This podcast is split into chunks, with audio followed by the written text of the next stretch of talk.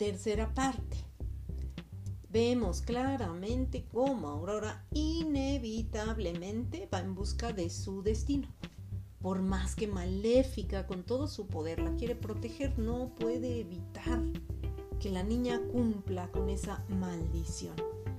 Eh, ya conoció al príncipe, se enamoró de él, pero se entera que su padre vive y entonces decide irlo a buscar y él no está en, vuelvo a repetir, en amor, en armonía, él está en un estado de conciencia alterado donde lo único que le interesa es defenderse y acabar con Maléfica. Entonces ya ni siquiera se acuerda que amaba a su hija. Ya no, la, no le da un abrazo de bienvenida, no intenta siquiera protegerla, no tiene la capacidad de valorarla, apreciar su regreso, ¿no? Porque supuestamente la había mandado lejos precisamente para defenderla, porque en ese momento pues sentía amor por esa bebé. Y eh, Aurora, al sufrir esa decepción, digamos desde el punto de vista de David Hawkins, baja, baja su vibración ya no está en alegría, amor, bondad, confianza. Ya también a Aurora Plink se le rompió el corazón en ese momentito al conocer a su padre y entonces fácilmente cae en garras de esta ensoñación que la lleva a picarse el dedo y caer en ese profundo, sueño. Eh, maléfica pues lo que menos quiere es verla lastimada. Eh, pero vuelvo a repetir, no hay nada que pudo hacer para evitarlo. Entonces eh, se ve claramente como lo masculino, o sea, la razón, o sea, el rey ya había construido este laberinto de hierro lleno como de espinas también, precisamente para no dejar pasar a lo femenino, o sea, a Maléfica, para protegerse. Pone esa barrera que pues no pudo impedir que ella entrara. ¿Por qué? Porque el amor que ella siente por Aurora es más grande, más fuerte. Y, recuerda que ella es quien tiene mayor poder. La, razón eh, vuela como papalote cuando lo femenino se activa, el sentimiento arde un fuerte sentimiento y la razón eh, se acobarda, se llena de ira, de resentimiento, o sea, eh, de verdad que, lo emocional, el, lo sentimental nos arrastra. Por eso la Biblia habla de el mar, ¿no? Cada vez que habla de, de ese poder, nos está diciendo, si lo emocional te inunda, pues te vas a ahogar en vasos con agua, pero te vas a ahogar tú mismo, porque al segregar tu cuerpo estas sustancias químicas, pues ya estás tú eh, todo borracho, el cuerpo, el cuerpo está experimentando esa sensación y ya no piensa claramente, ya no razona verdaderamente, ya está embriagado. Y eh, vemos la habitación donde está Aurora acostada, llevan las haditas al príncipe, este jovencito, que pareciera así tener un corazón puro y demás, y lo llevan a que la bese a ella, pero no funciona. No funciona, ¿por qué? Porque la razón no tiene el poder de sanar al corazón. Es, eh, la razón sí puede digamos, sugestionar al sentimiento.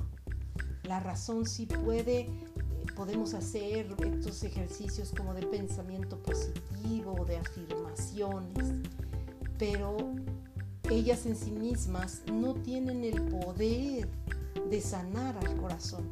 Es el corazón el que tiene que latir, por así decir, nuevamente con amor, con bondad, con alegría, para poder él mismo liberarse del el resentimiento. Eh, ¿Qué quiero decir? Imagina un, un vasito que, estuviera, que tuviera algo de aceite adentro, el aceite es espeso. Por más que quisieras deshacerte del aceite en ese vaso de cristal, quedaría todo pegostioso, ¿no? Todo untado por dentro del vaso si nada más lo volteas. eh, y tendrías que echarle agua caliente y le empezarías a echar esa agua caliente y podrías empezar a ver cómo el aceite empieza a disolverse.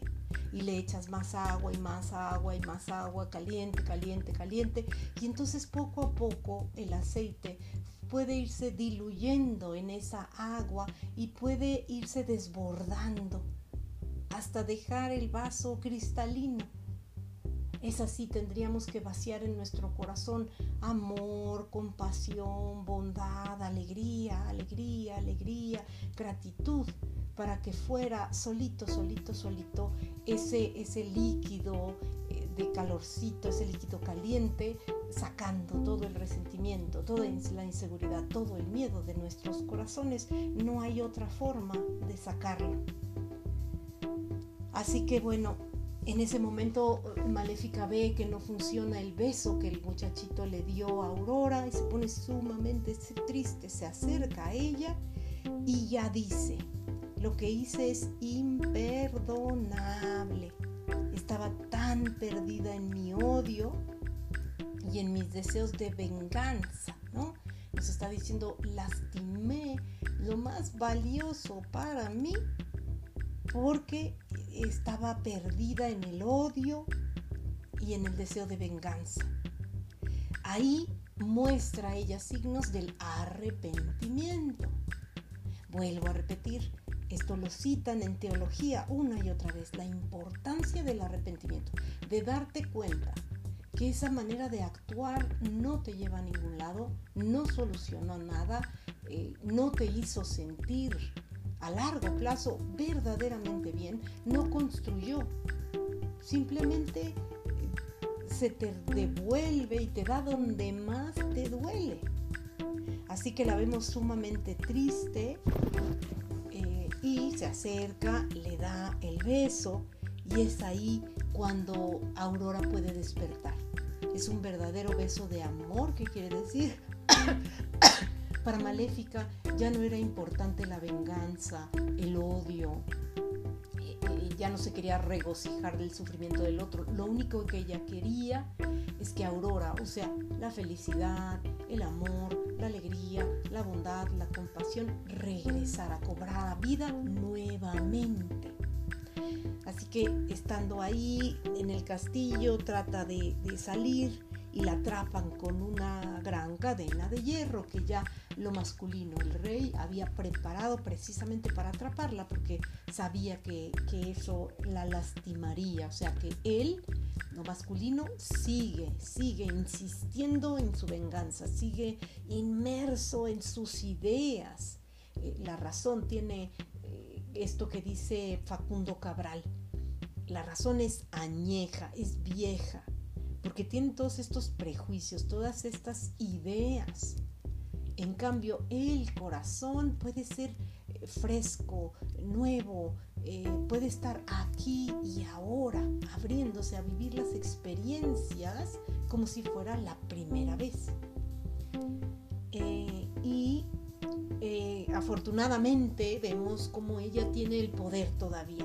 De a pesar de estar bajo esas cadenas, convierte al cuervo en un enorme dragón que empieza a ayudarla, defenderla, este, siguen luchando los soldados, no logran contener bien, bien ni al dragón ni a Maléfica, y cuando pareciera que ya la están venciendo, es Aurora, la que, o sea, el amor, la alegría, la bondad, la que eh, le regresa sus alas a Maléfica. Eh, son una y lo mismo nuevamente.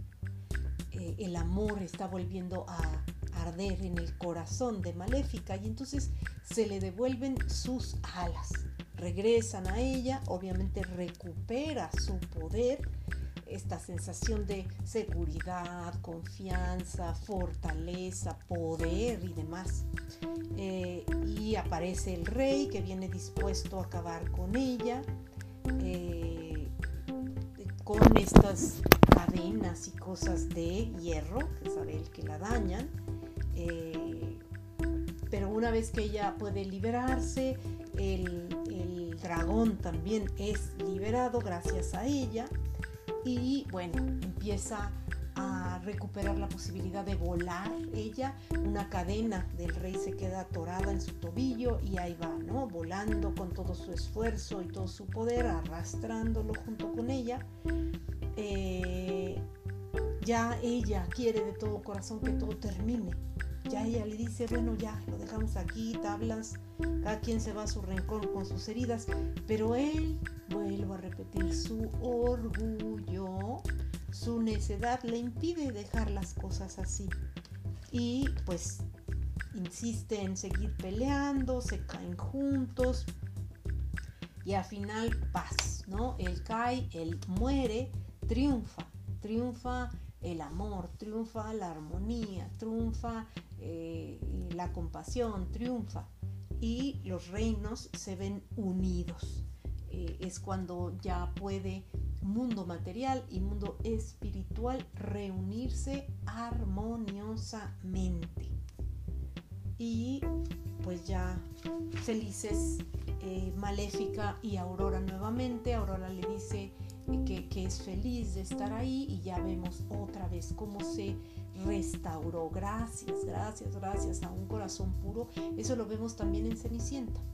Cenicienta perdió a mamá, perdió a papá, perdió prestigio, dinero, ya no tiene amistades, está en la casa haciendo el quehacer, cuidando los animales, subiendo el desayuno, lavando la ropa, eh, pero nunca, nunca se está contando cuentos de cómo abusan de mí, pobre de mí, me roban, me maltratan. No, ella siempre mantiene un corazón puro y el corazón es la fuente de poder una fuente de poder no es la que genera la energía, una fuente de, poder es la que eh, transforma la energía. Entonces llega esta energía divina a nosotros y con un corazón eh, alegre, bondadoso, eh, podemos esa energía utilizarla para pensamientos, para que se ilumine nuestro monitor en el óvulo frontal y tengamos ideas geniales y, nos podamos comportar asertivamente, compasivamente. Pero, pero, pero si el corazón ha sido contaminado, eh, como el corazón de la bella y la bestia. Pues la vida va a ser florecer, por eso la flor en el principito, la flor en la bella y la bestia, porque florece aquello que pensamos de todo corazón. Así que cuando tenemos un corazón puro, podemos soñar un sueño Naturalmente, no por envidia, eh, no por inseguridad, no por resentimiento, sino por amor, hacía lo que tenía que hacer y mientras tanto se iluminaba dentro de su cabecita esta fabulosa idea de un baile fantástico en el que conocía a, una persona con la que bailaba y se sentía, ella se sentía a sí misma amada, alegre, feliz, disfrutaba y en la imagen se veía a sí misma hermosa, con un vestido divino, la música sonaba maravillosa y su corazón se alegraba dulcemente. Gracias por acompañarme. Hasta la próxima.